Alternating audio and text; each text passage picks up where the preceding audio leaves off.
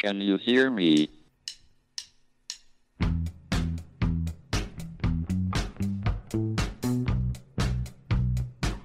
Houston, we have a problem. It's one small step for man, Now I am become death, one giant leap for mankind. the destroyer of worlds.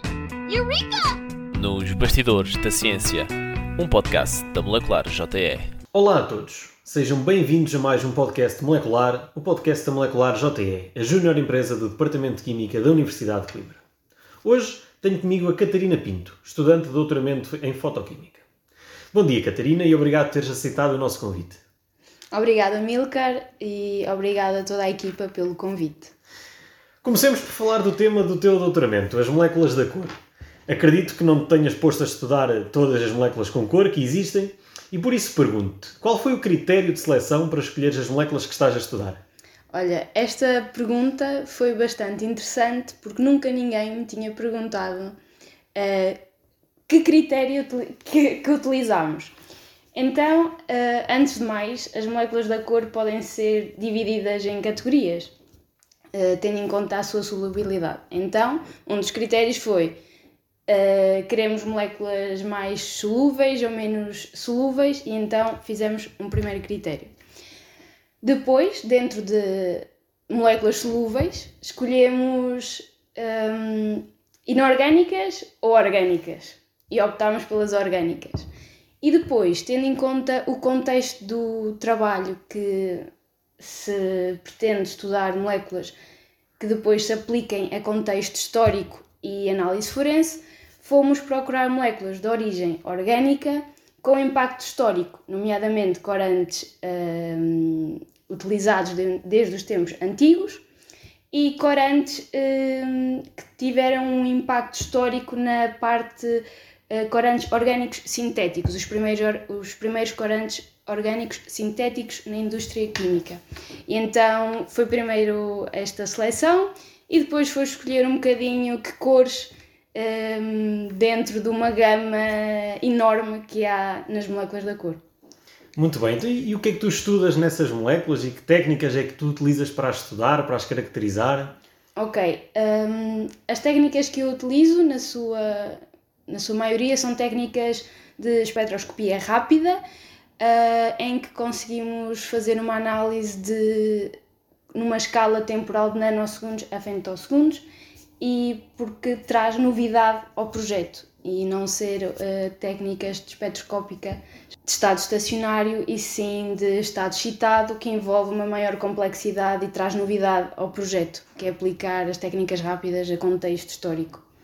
Muito bem, então e como é que surgiu este trabalho e qual é que é o objetivo final, o problema a que tu pretendes dar resposta com este trabalho que estás a desenvolver ao longo de 4 ou 5 anos no teu doutoramento? Olha, idealmente o, o, o objetivo final seria que, após um estudo muito completo, conseguir, através destas técnicas rápidas, aplicá-las de forma não destrutiva para a identificação dos corantes em objetos de impacto histórico ou análise forense.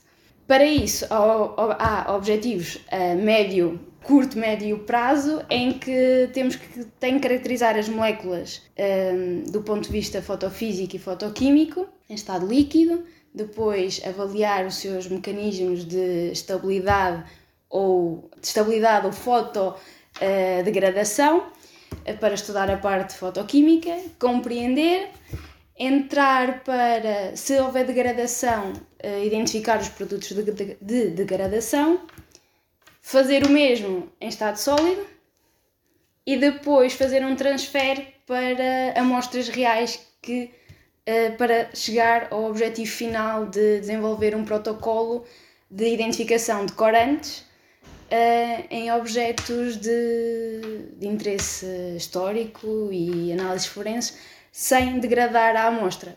Mas há todos uns objetivos eh, intermédios até a chegar ao objetivo final que seria eh, o desenvolvimento da, da metodologia por recurso a técnicas rápidas, que não é muito usual.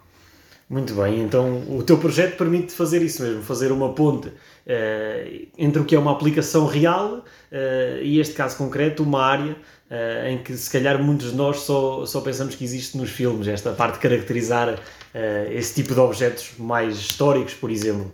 Sim, sim, é verdade. e que tipo de estudos e aplicações é que já são implementadas nesta área? Conheces alguns exemplos de trabalhos que já são feitos ou que já foram feitos com coisas do género? Sim, olha, de assim com nomes muito chamativos e apelativos, temos trabalhos em que há identificação de corantes em, em pinturas de Van Gogh. Há trabalhos feitos em que uh, tentaram identificar para restauração uh, esculturas de templos budistas, ou seja, esculturas de Buda na China. Uh, há também, por exemplo, que achei interessante recentemente, um, um grupo de, investiga de investigadores fizeram um estudo sobre em manuscritos e avaliaram, analisaram o azul maia e perceberam que das, da região da Mesoamérica.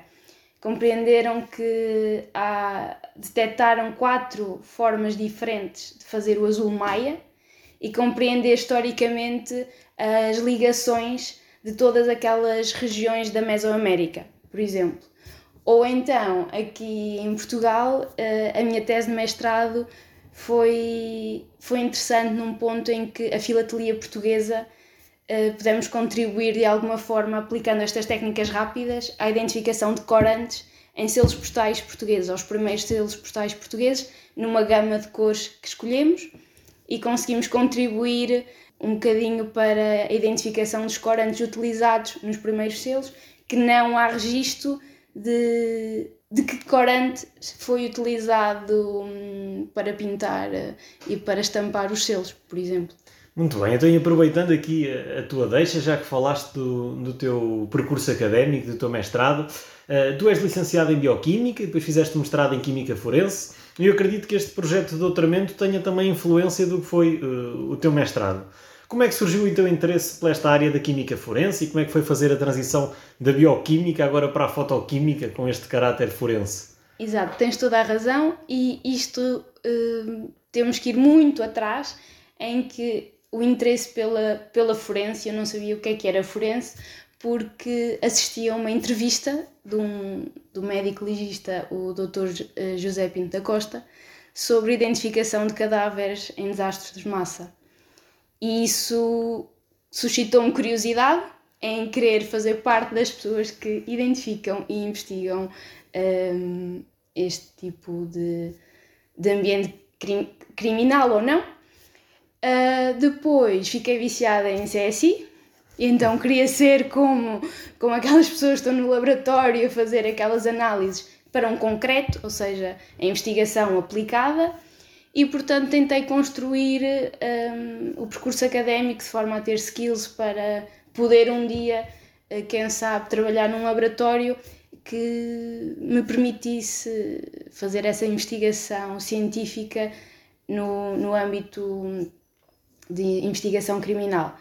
Depois, bioquímica. Uh, em bioquímica eu sempre tive um, uma maior uh, afinidade pela química e aqui o departamento de Química tinha uh, Química Forense como mestrado, era lógico fazer a transição e depois o projeto de doutoramento veio no seguimento do mestrado, em que tinha feito uma aplicação prática da fotoquímica no âmbito histórico uh, para a identificação de, de corantes, para eventuais identificações de falsificação escrevemos um projeto, conseguimos financiamento e seria um, um contínuo e uma extensão de, da investigação para quem sabe uh, de arte e análise forense, ou seja, duas vertentes que podem uhum. estar um, em comunhão.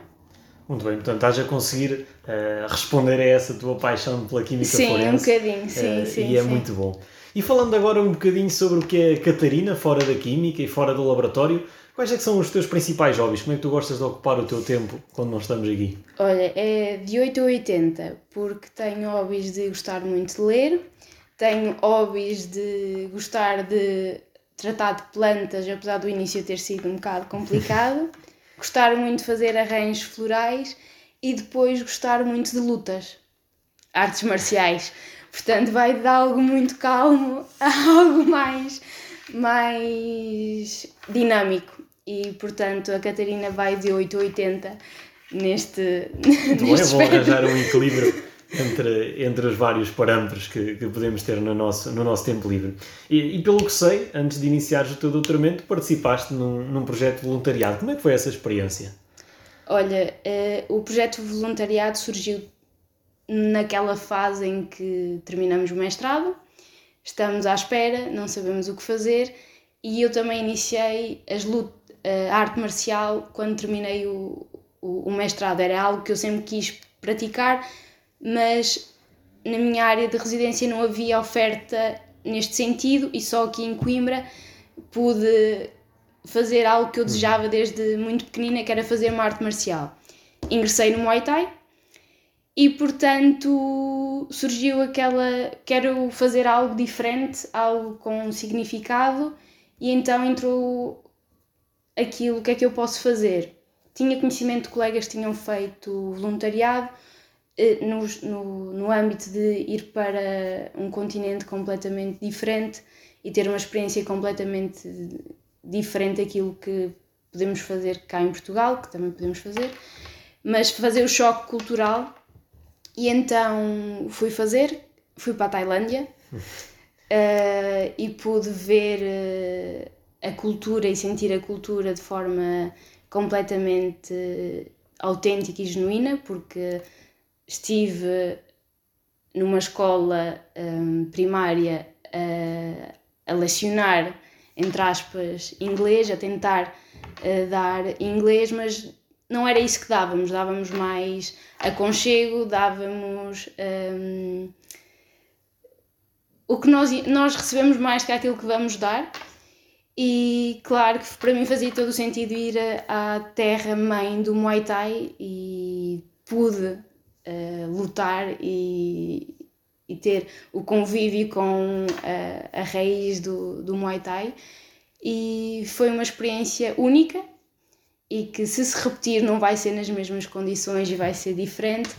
E pude realmente ver o significado da bondade na Tailândia. É o que, o que retiro da experiência. Muito bem, acredito que tenha sido eh, uma experiência muito intensa. Sim. eh, e que guardes, e guardes bastantes memórias. Obrigado, Catarina, pelo, pelo teu testemunho e para terminar a nossa conversa, deixa a sugestão literária deste episódio com o livro Não se deixe enganar, um guia de sobrevivência no mundo moderno. É editado pela Concept, com prefácio de David Marçal e do Carlos Filhais. A Concept é a Comunidade Cética Portuguesa, é uma associação de cidadãos independentes de diferentes formações académicas que tem como objetivo promover o pensamento crítico e racional. Este livro aborda, com esta perspectiva, eh, diferentes temas que estão presentes na, na sociedade atual. Obrigado mais uma vez, Catarina. Resta-me desejar-te boa sorte para o teu futuro, que o teu projeto corra bem, que continu- continues a conseguir cruzar estas tuas paixões eh, também com a Química e com, e com o que gostas de fazer no, fora da Química. E obrigado. Obrigada, Milka. Daqui a 15 dias voltamos com mais uma edição do podcast Molecular. Até lá, boas experiências. Can you hear me?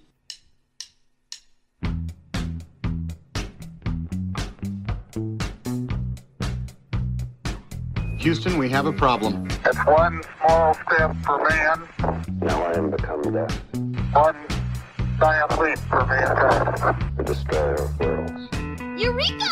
Nos Bastidores da Ciência, um podcast da Molecular JE.